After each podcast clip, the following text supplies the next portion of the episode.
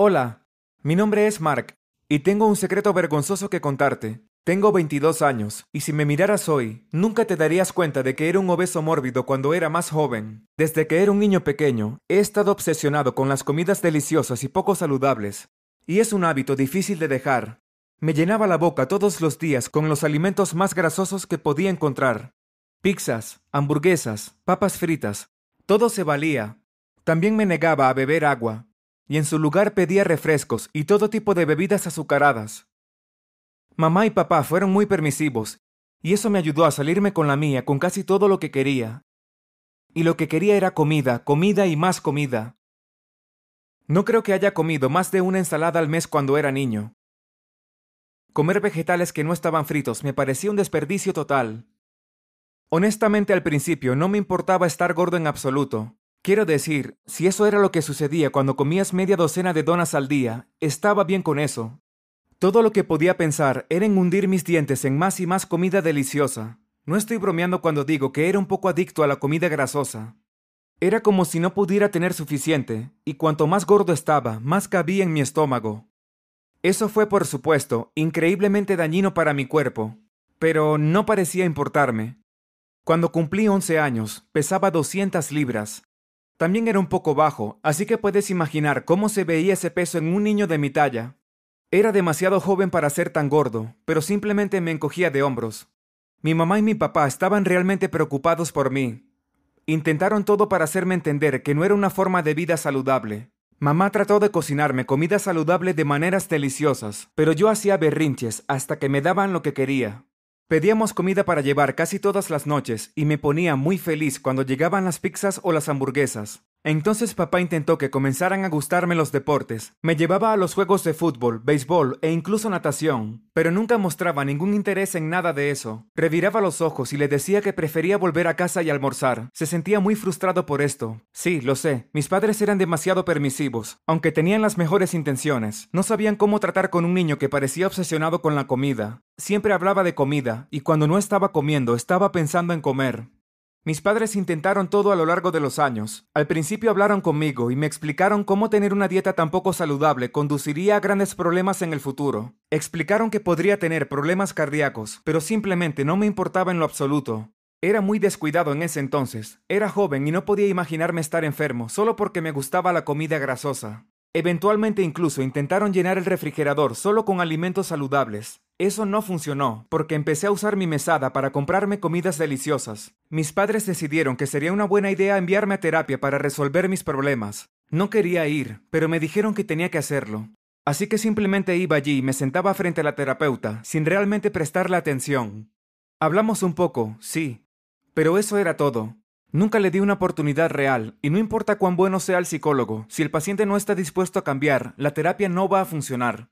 Mi terapeuta realmente trató de comunicarse conmigo y hacerme entender que mis hábitos eran dañinos y poco saludables, pero me importaba muy poco. Para mí todas esas personas solo querían arruinar algo que me hacía feliz.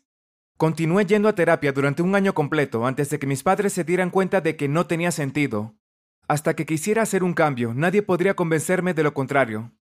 Entonces, al no ver ningún progreso, intentaron algo más, algo que realmente no era una buena idea en absoluto. Comenzaron a tratar de recompensarme con regalos y dinero cada vez que aceptaba comer alimentos saludables o corría un rato en nuestro patio trasero. Puedes imaginar lo mal que salió eso. Me obligaba a mí mismo a comer algunas verduras, luego mamá me daría dinero y saldría a comprarme una hamburguesa grande y grasienta. Fue un ejercicio inútil y a mi mamá y a mi papá les tomó un tiempo darse cuenta de lo que estaba haciendo con el dinero extra. Estaban enojados y decepcionados, pero para entonces realmente nada me iba a cambiar. No era un buen hijo, debo admitirlo, pero he cambiado mucho. No puedo imaginar lo preocupados que debían estar mis padres. No importaba cuánto intentaban ayudarme, nada parecía importarme. Incluso mis amigos en la escuela intentaron motivarme a perder peso. En lugar de burlarse de mí, me ofrecieron ayuda. Sé que debía escucharlos, fueron amables y estuvieron para mí, pero me encogí de hombros y les dije que estaba feliz tal como estaba. En mi primer año de secundaria yo pesaba más de 500 libras. Era demasiado para cualquier persona, pero especialmente para un niño de 15 años. Apenas podía caminar sin perder el aliento, y podía comer tanto en una sola sentada que tenía que comprar platos familiares solo para evitar pasar hambre. Todos mis seres queridos estaban realmente preocupados por mí, y mi mamá intentaba hablarme sobre mi salud todas las noches. Claramente, ella estaba muy molesta y había intentado todo para ayudarme, pero nada parecía funcionar. Mis amigos comenzaron a insistir en que debía cuidarme mejor y se negaban a sentarse conmigo si compraba comida grasosa para el almuerzo en la escuela. Ellos intentaron apoyarme, pero yo los ignoraba una y otra vez. Luego intentaron un enfoque diferente y me dijeron que probablemente no podría conseguir una cita hasta que perdiera algo de peso.